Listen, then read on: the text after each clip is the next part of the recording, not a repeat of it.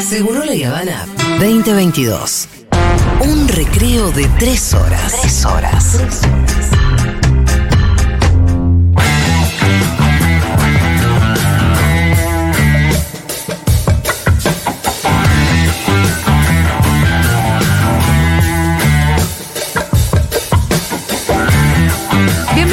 Quique Viale, ¿cómo va? ¿Cómo están? Bueno, estás contento. Sí, no paramos de todo hablar. el mundo. Sí, estamos muy Sí. contentos, hemos vivido. Estamos viviendo momentos hermosos y muy eh, también con la familia, los Sí. hijos, se disfruta Los mucho. hijos están copados, ¿no? Uf, yo tengo uno de 15 y uno de Sí. 12, así que es la edad Y justa. Se lo van a acordar para, Para toda, toda la la vida. vida. Después se te mezclan algunos mundiales, pero el que viviste y estuvo bueno y lo viviste a los 12, Chau. no, no, te vas a acordar de la formación, todo, cada uno de los goles, cada uno de los partidos. todo, todo. Y además, bueno, muy gallina todo, así que esto eh, también, ¿no? Juliana Sí. Álvarez, Enzo, y eso también nos satisface mucho. Así que estamos contentísimos, contentísimos, Bien. contentísimos. Y esperando ahora el domingo, hay como una suspensión, ¿vieron? Nosotros El estamos, tiempo. sí, estamos con un montón de laburo eh, ambiental, ¿no? Y nos cuesta un montón, la verdad que nos cuesta, tenemos que laburar a la noche, todo, pero porque la cabeza no te deja pensar. Claro. Estoy viciado de consumir cosas de la selección, ¿eh? Sí, pero es un vicio que lo hago con mucho gusto. Sí, sí. Veo videitos, TikTok, eh, Todo, Instagram. el relator de no sé dónde que dijo exacto. no sé qué Sé cosa. todo, ¿eh? creo que sé todo. Sé Llorás, que- llorás, yo- yo- lagrimeás mucho, yo- no hay manera, che. Sí, es verdad. En, lo- en los Dos videitos, lloro. 70 lágrimas. Sí, sí, Claro. sí. Pero No es una- un nivel de vicio y no se habla de otra cosa. Y sí, hay como una suspensión de los problemas y todo. Bueno, y está bien, y hay que vivirlo, hay que vivirlo. Son momentos eh, populares muy interesantes. Únicos, únicos. Y también, Únicos. eh, bueno, yo festejo ahí en Villa Crespo, que es bien barrio de clase media, ¿no? Sí, sí. Y se llena en Corrientes y, y Canning, digo yo, Canning ya no existe más, Escalabrín Ortiz y, y- y Corrientes, explota de gente, ¿eh? Pero le puedo asegurar, y hay como una comunión, es inc- Hay un montón de es esquinas, es to- Sí, toda la ciudad. Yo pasé acá en, Corrientes esquina- y Medrano. Corrientes y Medrano estaba hasta los huevos. Pero justo pasé yo y Sí. Justo me dejaron pasar a mí con el auto en Corrientes y Lo Medrano que y no, se pero la, la fiesta que había ayer en algunas esquinas de Corrientes, porque yo fui caminando a mi Claro. casa todo por Corrientes, era que con el semáforo se cerraba Ah, y cuando. Cuando abría a los el japoneses. Como los Claro, japoneses. O sea, entonces, pero era divertido porque era como de esos pogos que Sí. en realidad hacen vacío para después entrar. Entonces tenía su dinámica de entrar y salir sin entorpecer el Mira, tránsito. no, pero los japoneses que tanto se mandaron la parte, al final hacemos igual. la verdad que sí, pero lo, lo increíble es eso, porque el obelisco estaba lleno, había miles y miles, pero también había miles en las esquinas.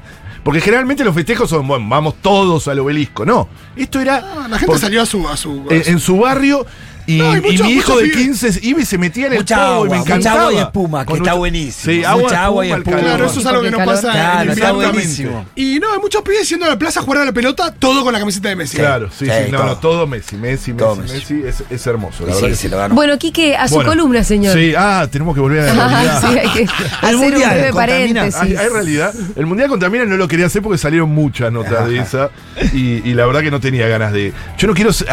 lo que odio es de, los progresismos es que seas antifútbol. Eso Claro. a mí ustedes saben que yo no...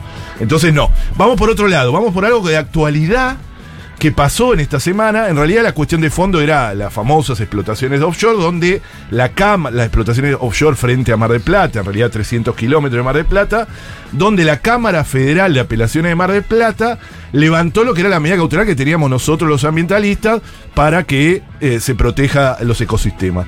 El problema no es la cuestión de fondo, que se puede discutir la medida cautelar, sino que dos jueces, los dos jueces de Cámara, porque en realidad esa Cámara le falta un tercer juez, no, no está integrada por los tres, sino que hay dos, que son el juez Jiménez y Taza, hizo una conferencia de prensa, pues algo bastante inusual, digo en el marco de lo que estamos hablando de la justicia, ¿no? Todo.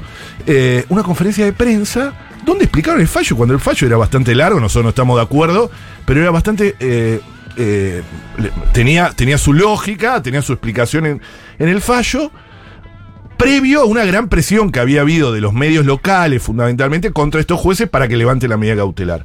Bueno, en esta, en esta conferencia de prensa, insisto, posterior, califican y dicen que no quisieron ni avalar un fascismo ambiental que diga que no se hace nada para preservar las especies, ni una explotación a como venga.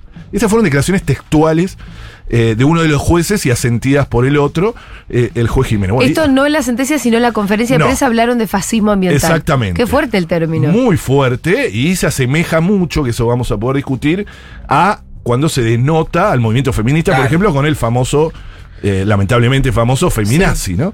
Eh, que es una forma de descalificar, de sacar, de decir que eh, están fuera de la realidad, que tiene muchos efectos prácticos. Bueno, esto la verdad motivó una indignación bastante grande de nosotros, lo- el movimiento ambientalista fundamentalmente, sobre todo que venga de un camarista federal que había fallado, es decir, eh, hay causales, esto Julia vos lo sabés como abogada, que hay causales de recusación de los jueces, así lo hicimos, ¿no? Sí. Nosotros a- a- tuvimos cinco días a partir que hicieron estas declaraciones, que fue la semana pasada, Por las declaraciones. por las declaraciones, sí, el fallo ya está, no es que podemos, el fallo lo vamos a apelar, eso es una historia por un lado, pero por el otro es para que no sigan interviniendo, Sí, pero vos ¿para qué te sirve recusar a un juez que ya dictaminó? Porque de acá en adelante va Sí. a seguir, porque recordemos que esta causa judicial en realidad lo que está resolviendo recién es la medida cautelar. Claro. Nos falta la sentencia de fondo. Claro. Y es una forma de prejuzgar, de considerar que el movimiento ambiental es fascista ambiental, y esto tiene una larga historia, el tema de fascismo ambiental. Eh, casi tan larga y tiene casi los mismos orígenes en muchos casos. Hay un periodista estadounidense que fue el que inventó feminazi, que también es el que usa, o, o- en realidad se usa más ecofascismo, ¿no? En Europa se usa ecofascismo, que es una de eh, las acepciones que, que- que se buscan. Eh, en, en e- en este marco, el, el ecofascismo está configurado como mostrar a, a todo el movimiento ambientalista como algo extremo, eh, que relacionado en algunos casos a, algún movimiento ambiental que podía ser más extremista, en el sentido de eh, el, control de eh, la población, etcétera, de las cuales nosotros no adherimos para, bajo ningún concepto, pero tiene esa lógica de generalizar, ¿no? O sea, todo el movimiento ambientalista es fascista. Si es fascista, imaginen cómo queda desprotegido el que se considera, al que consideran fascista. Si un magistrado de una cámara federal le dice a alguien fascista ambiental, eso habilita de alguna manera que te hagan lo que quieran. O sea, o que hagan con vos Claro. lo que quieran, porque vos sos casi un. Sí, te saca del terreno de la discusión posible. Además, ¿no? Además, Porque yo puedo no, estar de acuerdo, pensar que no sé, que hay que discutirlo más, menos, eso, lo otro. tal cual. Eh, tener en consideración otros elementos, discusiones que hemos tenido en esta misma mesa. Tal cual. El problema de decirte fascista es que ya te inhabilita a la discusión, te saca del terreno de, la, de, de- de- de lo que vos podés llegar a aportar a la discusión. Es que es exactamente igual que la técnica o la táctica se usó con el movimiento feminista allá por la década de los 80, en los 90 más. Y ahora también. No, sí, sí, sí, pero empezó en los 90, claro, ahora también, por Sí. supuesto. En Chile fue increíble. El término feminazi más buscado o más usado eh, por Google es en Chile, eh, por todo el movimiento cuando en, el levantamiento popular el movimiento feminista fue muy fuerte. Entonces decía que estaba encabezado por feminazis. Y acá en Argentina lo sabemos, y vos, Julia, lo, te, lo han dicho a vos y se lo han dicho a todo el movimiento feminista, de esa forma de generalizar para, para descalificarte y sacarte de terreno, ¿no? Ese fue, el, término feminazi lo populariza Rush Limbaugh, que era un periodista estadounidense bien conservador, ligado al Partido Republicano. Tal es así que Donald Trump lo premió, le dio un premio civil de los más importantes que tiene Estados Unidos, no por el término feminazi, sino por su calidad de periodista. Eh, y era, sobre todo en ese momento, cargar contra las mujeres que defendían el derecho al aborto, ¿no? Decían feminazis para tratar de eh, vincular el aborto con eh, la matanza eh, de- del holocausto, ¿no? Es re- relacionar de forma despectiva el movimiento feminista con el nazismo y fue evolucionando con el tiempo, por supuesto. Ese término ya se usa de manera absolutamente generalizada. Y la, imagen de la feminazi, igual que el, el ecofascista, lo que hace es simplificar eh, a, todo el movimiento feminista o el ambientalista, invisibilizando su amplia diversidad de edad, de, pensamiento, de origen racial, clase social e incluso discurso político, ¿no? El movimiento ambiental es muy amplio en ese sentido, no todos piensan de la misma manera. La mejor forma de, eh, de que alguien no se involucre con un movimiento es generalizar de esa manera. No, yo no voy a ser, yo no soy una feminazi. Vieron que hay hasta. No, mujeres seguro, yo no soy, el famoso yo no soy ni feminista ni machista. Sí, sí, Tal sí. cual. Una especie de defensa frente a la palabra feminista como si fuera algo malo. Tal Claro. cual, eso tiene un poder muy fuerte. Por eso lo de ecofascismo, fascismo ambiental, nos preocupa tanto. ¿Cuántos deciden no involucrarse en la defensa ambiental para no ser tildados de esa manera, no? Cu- ¿Cuánto, y que te lo diga un, un- un camarista federal, ¿no? Que lo digan eh, públicamente, ni siquiera eh, de forma interna. Es como una autocensura, esto lo decía Mónica Maureira, que es una periodista feminista chilena, que decía, no es lo, con el tema de feminazi, no es menor lo que nos pasa a nosotros con el término. Por no ser que- por no querer ser tildada de feminazi, se produce cierta regulación autocensura. Es un fantasma que nos pesa. Tenemos que entender que no por ser radicales en nuestra exigencia nos transformamos en la caricatura que inventan. Hay que perder el miedo a la radicalidad porque el feminismo busca cuestionarlo todo. Y eso es interesante porque también está ese Sí. debate en el ambientalismo de la radicalidad, ¿no? Claro, de hasta dónde. ¿Hasta dónde vamos? Hasta Claro. dónde pedir y qué pedir. Y, qué es ser radical. O si hay punto intermedio. como, como lo dijo, eh, como lo dijiste muy bien recién, eh, ¿hay un punto intermedio entre feminismo y machismo? No. No hay un punto intermedio, no, no, no, no son dos términos iguales. Bueno, en el movimiento ambiental también está ese debate. Ha- Hay un punto intermedio, bueno, vamos a explotar de esta manera. Bueno, ese es uno de los debates que hay en este momento, pero que no pueden ser nunca, porque la verdad que esto de tildarnos como ecofascistas o, o- es muy parecido a cuando nos tildaron el año pasado de ambientalismo bobo, ambientalismo falopa. Sí, y Tiene imagino que genera preguntas hacia adentro también respecto de, bueno, qué batallas elijo dar para no generar también una idea equivocada de lo que somos. Por ejemplo, o sea, acá hemos charlado, ¿no? De Sí. en algún en alguna movida de eh, que a algunas personas se les fueron al humo a una señora que vendía choripanes en una marcha Tal cual. eh, que tenía que ver con maltrato animal, Sí, o veganismo, claro. lo que sea, ¿no? Sí. Digo, la señora que, que vendía. De la cual estamos totalmente de acu- en por contra, supuesto que- ¿no? Claro, por supuesto. supuesto que no, no era la que, de- de- no era la que quería poner una esas granjas de cerdos, Claro, mega granjas de cerdos cual. en Argentina, sino que la señora tenía que llegar a, a- a fin del día, ni siquiera a fin de mes. A veces pasa eso de, bueno, ¿qué batalla da para que no te tilden de radicalizado y de que al final no tenés.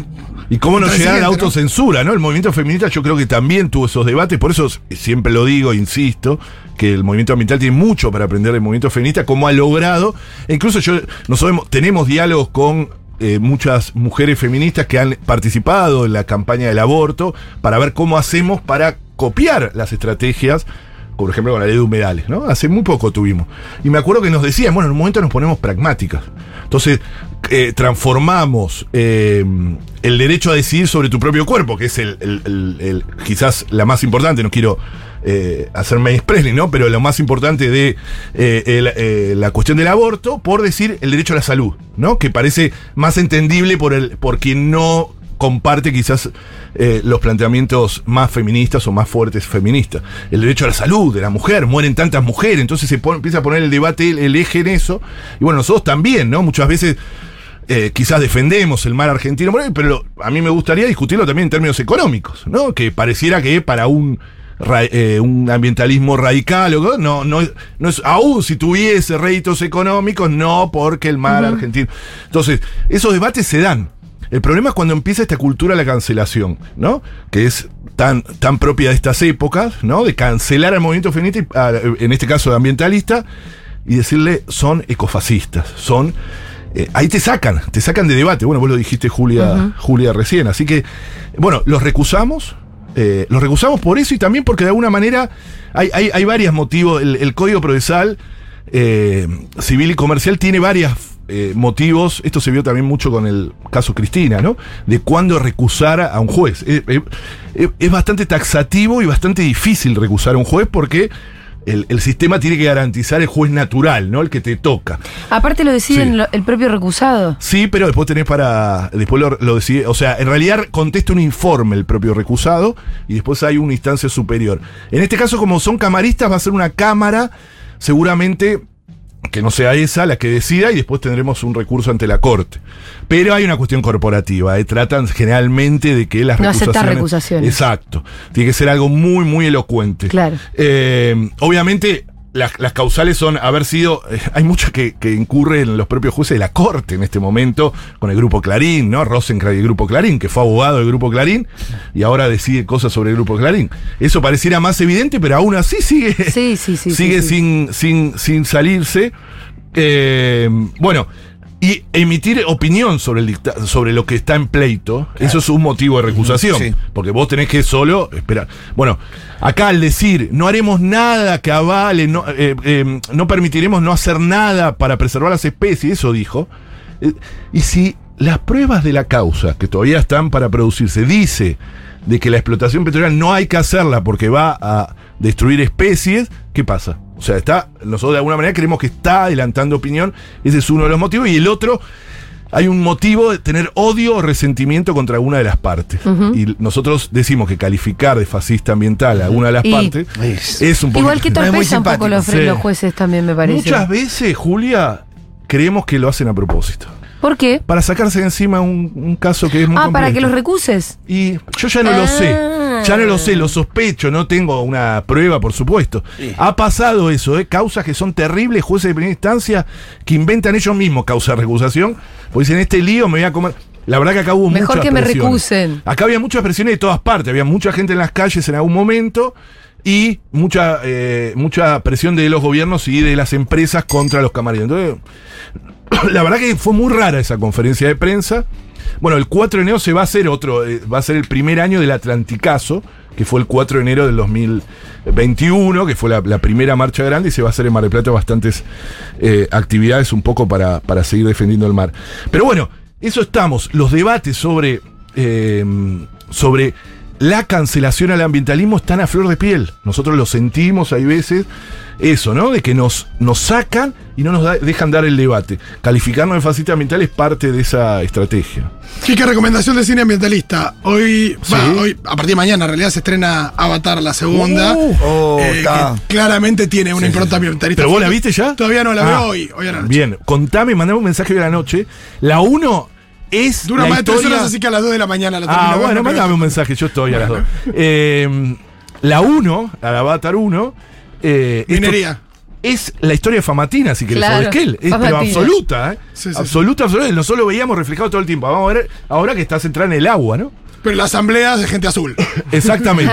o los indígenas. Gracias, Quique. Nos Un vemos el beso. ¿no?